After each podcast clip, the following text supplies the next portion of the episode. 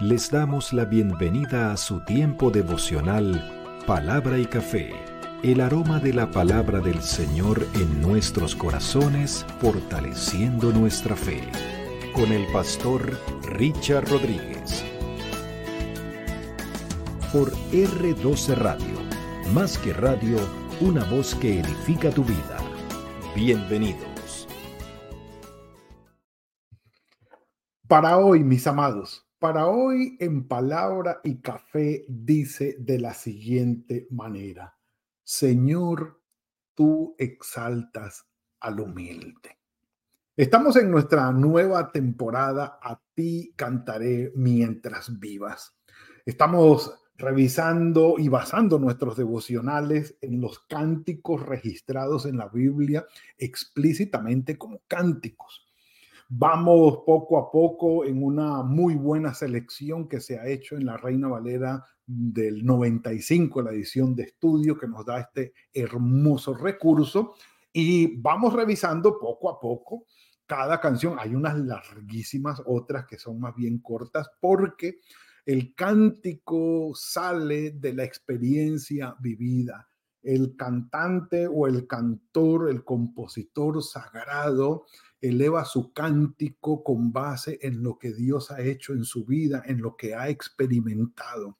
Siendo esto una realidad y la realidad de su relación con Dios y de lo que Dios ha hecho en su vida, expresa desde sus entrañas con todo el corazón, poética, métricamente, pero también teológicamente, expresa el cántico. Así que, por supuesto, los salmos que lo son en su esencia, y cada una de las canciones registradas allí no hablan solamente de un ritmo, gracias al Señor no tenemos el ritmo registrado, ni las melodías, ni las entonaciones, pero sí el carácter, la esencia de la canción, la esencia del escritor sagrado o del compositor sagrado que canta de lo que Dios ha hecho en su vida, canta de esta realidad. Así que las canciones de las que estamos hablando no son canciones comerciales, es decir, que se componen para ser vendidas o para que gusten, sino que sencillamente hablan exactamente de lo que Dios ha hecho en la vida del cantautor, pero de una manera teológica, es decir, más interesado en expresar la teología de cómo Dios se ha manifestado a que guste la canción o al ritmo de la canción cosas que para nosotros hoy es totalmente diferente. Hoy no es tan importante el contenido como el ritmo y la melodía. No es tan importante que sea correctamente eh, compuesta teológicamente hablando, sino que guste. Lo cual que ese sacrificio, por supuesto, es lamentable. Sacrificar el contenido teológico por el ritmo o por eh, el gusto de, las, de los consumidores de las canciones no es lo más sabio. Por lo menos no en lo que tiene que ver con las cosas de Dios, que conoce los corazones y sabe las intenciones de nuestro corazón. Un café por eso, lo hemos dicho. Mm. Entonces, vamos con Samuel, el primer libro de Samuel, y quiero presentarles hoy el cántico de Ana. El primer libro de Samuel, capítulo 2, desde los versículos 1 al 10, se registra el cántico de Ana, aunque el escritor sagrado comienza en el versículo 1 diciendo, entonces Ana oró y dijo. Pero en realidad el cántico es un cántico, no una oración, y por eso no fue tenida en cuenta en la temporada pasada que fue Clama a mí y yo te responderé, donde íbamos revisando las oraciones. El contexto lo conocemos, pero rápidamente vamos a ubicarnos. El Cana, un hombre de Ramataim, como dice allí, de los montes de Efraín, de la tribu de, de Efraín, tenía sus dos mujeres. Era aceptado en la época cuántas mujeres pudiera tener un hombre, las pudiera mantener bien eh, en su casa, pues así era. Eso fue con Jacob, eh, que fue, digamos, el, más sobresaliente de esto, eh, junto con David, que vino después, por supuesto, y ni mencionar a Salomón, que ya lo conocen. Pero en este caso, El Cana. El Cana tenía a, Penina y a Ana como sus dos esposas. Eh, Penina podía tener hijos, Ana no, Ana era estéril. Y Penina, como sabemos, le hacía bullying a Ana para, porque no podía tener eh, sus hijos, se, regodeaba ella en que podía darle hijos a Elcana y ella no. Ahora, eh, ¿por qué esto? Porque el propósito o sentido de la vida de la mujer en aquella época se centraba en tener hijos. Ahora, ¿por qué? Bueno, eso viene desde el inicio.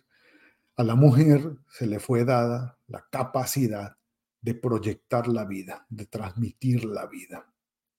El hombre solamente aporta la semilla al útero de la mujer, pero lo que es la conformación, la gestación, lo que es la unión, el milagro de la vida ocurre en el útero femenino. Valga la redundancia.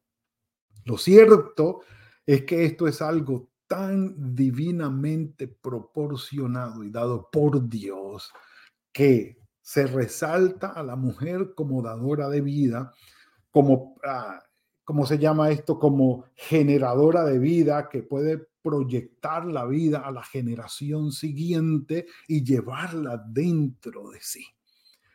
Que de su vientre, de su interior, salga ese ser vivo crezca y reconozca a ese ser que le dio la vida como vengo de ti, yo estuve allí en ese vientre y de allí salí, es algo maravilloso y extraordinario y que eleva la dignidad de la mujer, el valor de la mujer a un estado singular, único, donde el hombre, por supuesto, no puede acceder ni puede entender porque no nos corresponde o no nos ha correspondido esa divina función, esa divina bendición de dar y prolongar la vida.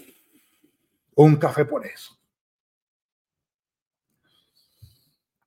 Un beso, un saludo, un abrazo a la distancia a mi amada madre María Rodríguez, que en su pérdida de memoria ya no nos reconoce, pero la amamos y está con vida. Mis hermanos cuidan de ella, ven por ella, yo a la distancia oro por ella y le expreso siempre mi amor, aunque no reconoce mi voz ni mi rostro, pero sabemos, mis hermanos y yo, que gracias a ella, junto con papá de ese vientre, salimos y que la gloria sea para el Señor. Bendita mi madre y bendita todas las madres.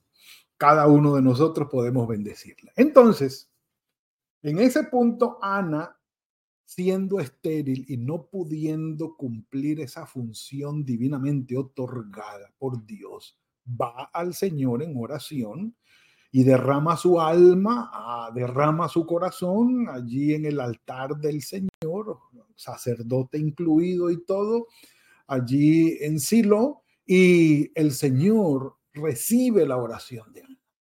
Y le dice Elí, el sacerdote, vete en paz, mujer, y que el Señor conceda la petición de tu corazón. Oh, sorpresa, o oh, bendición, queda embarazada Ana y da a luz a Samuel. Pero Ana pues había hecho una promesa, un voto ante el Señor y le dijo, si tú me das un hijo varón, yo te lo consagro a ti. Samuelito, a la edad de tres años aproximadamente, fue tomado entonces por Ana y fue y lo llevó al templo o allí en Silo, al lugar de adoración. Y Estando allí, dice, después que lo destetó, versículo 24 del capítulo 1 del primer libro de Samuel, después que lo destetó y siendo un niño aún muy pequeño, lo llevó consigo a la casa del Señor en Silo, con tres becerros y un efa de harina y una vasija de vino. Tras inmolar el becerro, trajeron el niño a Eli y Ana le dijo, oh Señor mío, vive tu alma. Yo soy aquella mujer que estuvo aquí junto a ti orando al Señor. Por este niño oraba y el Señor me dio lo que pedí. Pues entonces yo lo dedico también al Señor. Todos los días que viva será del Señor. y adoró allí al Señor. Difícil decisión, ya había hecho el voto, había que cumplirlo. Dejar a su hijo allí a temprana edad en el templo. Un café por eso. Y Ana entonces eleva su cántico, eh, entendiendo que era una vergüenza la hostilidad que sufría Ana, la humillación que sufría de parte de Penina, y, no solamente de parte de Penina, sino el hecho consigo misma de decir, no puedo, no puedo generar vida en mi vientre, no puedo embarazarme, no puedo tener una criatura dentro de mí, no puede salir vida de mí. Y estaba frustrada y amargada en cierto sentido. El Señor le quita todo esto y sintiéndose mal, frustrada y humillada amargada, el Señor le concede la petición y canta entonces Ana. Mis amados, todo esto para que podamos comprender de dónde sale el cántico. ¿Podía Ana de alguna manera traer solución a su dificultad, a su frustración? No. No había, no había eh, medios. Bueno, ahora sí, ahora hay tratamientos de fertilidad, clínicas de fertilidad, hay una cantidad de opciones y tratamientos y remedios y vitaminas y eh, sí, hoy sí, hoy sí. Y, además es nueva esa ciencia, o sea, no, no es muy antigua que digamos, pero en aquella época no había opción. Y por eso Ana va delante del Señor y le dice, Señor, esta es mi necesidad, este es mi sufrimiento, esta es mi vergüenza. Llora al punto que ella dice que derrama su alma. Y el Señor entonces le contesta y Ana expresa su cántico al Señor.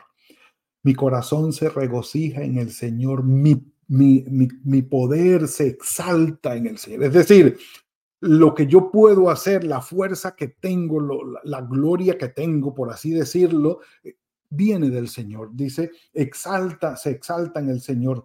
Mi boca se ríe de mis enemigos. Y yo creo que ella lo escribía eh, recordando a Penina, por supuesto que se burlaba de ella, por cuanto me alegré en tu salvación. Y entendiendo la salvación aquí como que saca a Ana, el Señor saca a Ana de una posición de vergüenza, de humillación, de ignominia. La saca de allí. No hay santo como el Señor, porque no hay nadie fuera de ti. Mi refugio, mi refugio como el Dios nuestro. Dice, no multipliquen las palabras de orgullo y de altanería. Cesen las palabras arrogantes de vuestra boca, porque el Señor es el Dios que todo lo sabe y a Él le toca pesar las acciones. Empieza Ana muy pronto en su canción a hacer una exhortación que cubre el núcleo de su cántico. No es solamente el Señor me ha respondido y en mi debilidad Él me ha hecho fuerte. No, ella empieza con una exhortación en contra del orgullo, de la altanería y de la arrogancia. Orgullo, altanería y arrogancia, que muy probablemente, por supuesto, hacía la referencia a Penina, que se regodeaba en que podía darle hijos a, Elcana y ella no, que se regodeaba y se burlaba de ella por su debilidad, cosa que ella no podía resolver y que no tenía nada que ver con ella. O sea, quien por su propia decisión, o en este caso como Ana, eh, dice, no, es que yo voy a ser estéril. No, Ana no tenía cómo controlar eso, pero se burlaba Penina de ella y Ana humillada y hostigada dice al final en su canción, no al orgullo, ni a la altanería, ni la arrogancia, porque Dios está mirando desde el cielo. Y comienzan cuatro versículos interesantes. Cuatro versículos que hablan desde el versículo 4 hasta el 8 de lo que es la arrogancia, el orgullo, la altanería, o cómo Dios exalta a los humildes y humilla a los soberbios. De esta manera, vamos a leerlo, yo, yo se los presento aquí. Mm, aquí está, es este, sí, aquí está. El cántico de Ana es un típico salmo de acción de gracias. El tema central del cántico es la humillación de los soberbios y la exaltación de los humildes, cosa que se menciona en los versículos 4 al 8, como lo, estamos, lo vamos a leer ahora. En todos los casos mencionados en estos versículos de exaltación y de humillación, el que humilla y enaltece es el Señor, porque Él es el creador de todo y todas las cosas están sujetas a su dominio. Él puede hacerlo, Él conoce el corazón de las personas, Él conoce quién merece ser humillado quién merece ser exaltado o enaltecido. Pero el punto es claro. Humillarnos nos toca a nosotros. Exaltarnos le toca al Señor. ¿Oído? E, entendamos eso, básico. Humillarnos nosotros. Tomamos la decisión de bajar. Nos humillamos. Exaltarnos le toca al Señor. A Él le toca subirnos y que sea Él el que lo haga porque lo contrario es muy duro. Es decir, aquel que busque, eh, digámoslo así, reemplazar a Dios o usurpar el papel de Dios, exaltándose a sí mismo, el Señor le va a decir, ah, ah, ese papelito me corresponde a mí, así que bájese de esa nube y lo humilla. Caso importantísimo y ya vamos a saber por qué. Dice, los versículos. Los arcos de los fuertes se han quebrado y los débiles se ciñen de vigor. Miren todas estas paradojas y contraposiciones que se mencionan. Los, los saciados se alquilan por pan y los hambrientos dejan de tener hambre. Hasta la estéril da a luz siete veces. Miren esto. Más la que tenía muchos hijos languidece. No, no pude evitar pensar, imaginarme, eh, imaginarme a Ana cantándole la canción a Penina. oh, discúlpenme, un café por eso. Mm. No, no puedo dejar de pensar en eso, ver la cara de Ana cantando con alegría, ah, pues entonándole esta canción al frente de Penina y bailándole al frente, pero bueno, digamos que son eh, imaginaciones maliciosas de uno, pero bueno, dice, el Señor da la muerte y la vida. Él hace descender al Seol y la resurrección también es de Él. Por eso el Señor exalta y humilla, porque tiene el poder sobre la vida y sobre la muerte. El Señor empobrece y enriquece, abate y, y enaltece. Él levanta al pobre, alza del basurero al menesteroso para hacerlo sentar con príncipes y heredar un sitio de honor, porque del Señor son las columnas que sostienen la tierra, término poético extraordinario, porque Él, eh, él afirmó sobre ellas el mundo, es decir, este, este, esta creación se sustenta gracias a la labor del Señor. Somos sus criaturas, venimos de su mano, así que Él tiene el poder tanto sobre la vida como sobre la muerte. Y aquel que se enorgullece de lo que no debería, aquel que se llena de, como que se enaltece o se vuelve arrogante, soberbio de lo que no debería, el Señor se encarga tarde o temprano de ponerlo en su sitio. En cambio, aquel que con buen corazón se mantiene manso y humilde, el Señor se encarga de exaltarlo. Ese es el papel de él.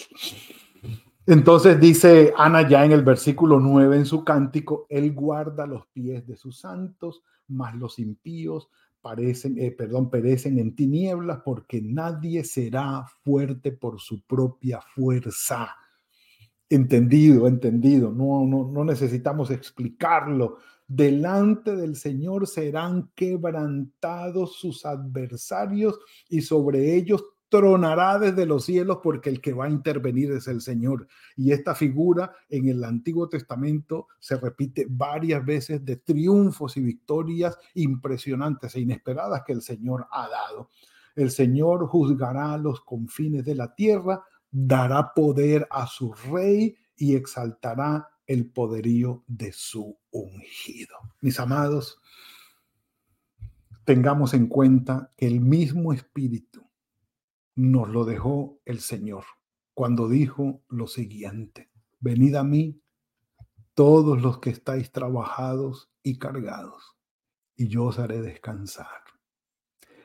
Llevad mi yugo sobre vosotros y aprended de mí que soy manso y humilde de corazón, y hallaréis descanso para vuestras almas, porque mi yugo es fácil y ligera mi carga. Mis amados, tenemos el llamado del Señor a confiar en Él. Nos hostigan, nos humillan, nos insultan, padecemos persecución, daño, herida, bajo perfil, en mansedumbre y humildad, dejándole nuestro caso al Señor. ¿Por qué? Porque Él es el que se encarga de exaltar al humilde, pero al perverso, al que es orgulloso, al que es malo, el Señor se encarga de ponerlo en su lugar. No te preocupes, no te preocupes. Yo me encargo dice el Señor. Mantengamos nuestros corazones mansos y humildes, pero recordemos también que el Señor nos dijo, nos dijo, a ver, ¿sí? Eh, pendientes, eh, astutos, eh, como serpientes y mansos como palomas. Es decir, mansos pero no mensos, tampoco tontos, pero manteniendo nuestro corazón humilde en mansedumbre. Esta es la bendición que el Señor nos pide que tengamos. Y Él se va a encargar de que nuestra vida sea exaltada. Él lo hace. Dejemos que haga su justicia, dejemos que haga su papel, porque Él es el Señor sobre la vida y sobre la muerte. Confiemos en Él, que su justicia es mejor que la nuestra. Padre, gracias por esto que nos has entregado hoy. Tú eres bueno, Señor. Ten misericordia de quienes sufren o sufrimos, Señor, por el mal de otros. Permítenos, oh Dios, tener nuestro corazón manso y humilde delante de ti. Y que tú te encargues, Padre, de exaltar nuestras vidas. Porque tú eres bueno, Señor, y tu misericordia sobre nosotros es para siempre. Guárdanos y ayúdanos, Señor. Y gracias, porque tu justicia también es sobre nuestras vidas. Te amamos, Señor en ti confiamos, en ti esperamos. Dejamos este día en tus manos, esta semana que comienza, que tu misericordia siga sobre nosotros en todo lo que hagamos y que sea fructífero el trabajo de nuestras manos. En Cristo Jesús. Amén y amén. Mis amados, ha sido la entrega de hoy. Espero que tengan un muy buen día y como lo hemos dicho, una muy buena semana. Que el Señor los bendiga, que conceda las peticiones de su corazón y nos veremos mañana si el Señor lo permite, en otro tiempo de palabra y café. Que el Señor los guarde. Gracias por compartir con nosotros este espacio de palabra y café. Hasta una próxima oportunidad por R12 Radio. Más que radio, una voz que edifica tu vida. Que Dios les bendiga.